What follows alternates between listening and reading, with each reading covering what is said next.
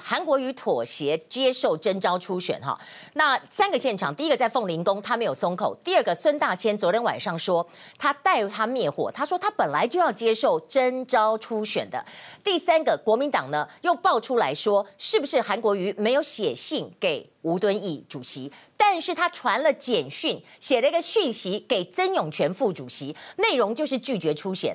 真的是这样子吗？那我们看到呢，在这里我先讲这个，这个为什么这样讲？大家可以看到，经过了昨天的激情之后，今天很多媒体开始就说，哦，他就是他本来就是要接受初选，他本来就是，你不觉得你很错乱吗？因为之前他一开始就是征召、征召、征召，虽然从来没有从他的嘴巴里说出来，大家的理解就是你就是要征召，你就是不要初选，因为吴敦义不知道讲了几百次的征召初选，爱印都是不爱嘛。啊，盖公昨天晚上又说 OK 了呢，你可以看到在这里哈，主要的原因是。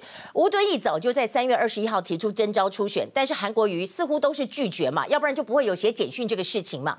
那你为什么突然妥协？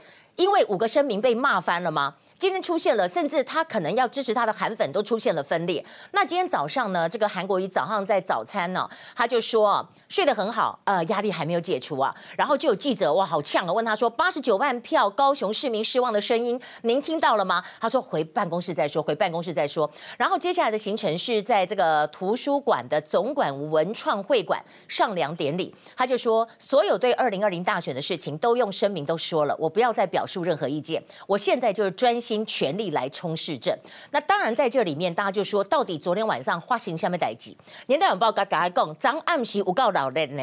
今天早上出来的媒体新闻都是传过水无痕，但昨天晚上实在太过激烈了。昨天晚上大概什么时候？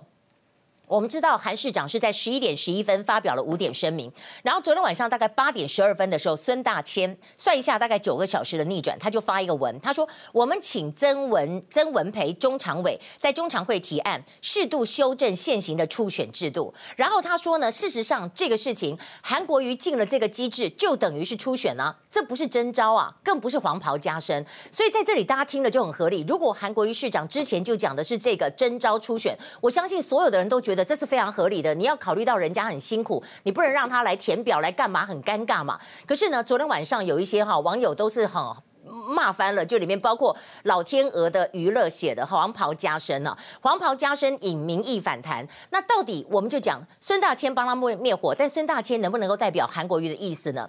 另外还有很多消息就逐步传出来，今天还有自由时报，自由时报呢在今天写出来就说韩国瑜曾经写了不是信，写了一个简讯。给国民党的副主席曾永权，那因为杜子成，你记不记得杜子成被骂到翻？杜子成他爆料说，韩国瑜写信给吴敦义主席。拒绝初选，但韩国瑜否认，所以他道歉了。那自由时报今天说啊，不是写信，是写简讯，不是写给吴敦义，是写给曾永权。然后那这里面的内容是什么呢？主要是不是那共哎，如果不对的话，我们请韩市长要要去抗议自由时报哈。这自由时报说的说，目前无意参加党内初选，党中央先跟王金平、朱立伦好好谈，该我承担我就会承担。这一组就跟之前杜子成讲的意思差不多，就是说你先把他们搞定，不要让我做坏人哈。所以这个消息呢就传出来了。那传出来以后。后再来，我们看到还有一件事情。今天我们知道，本来在我们直接就听说，好像吴敦义跟韩国瑜在这个礼拜六四月二十七号会密会，不能讲密会了，现在密会很敏敏感，就见面。然后杜子成当然要报仇啊，君子报仇哈，两天不晚。他今天早上七点五十五分就发一个文说。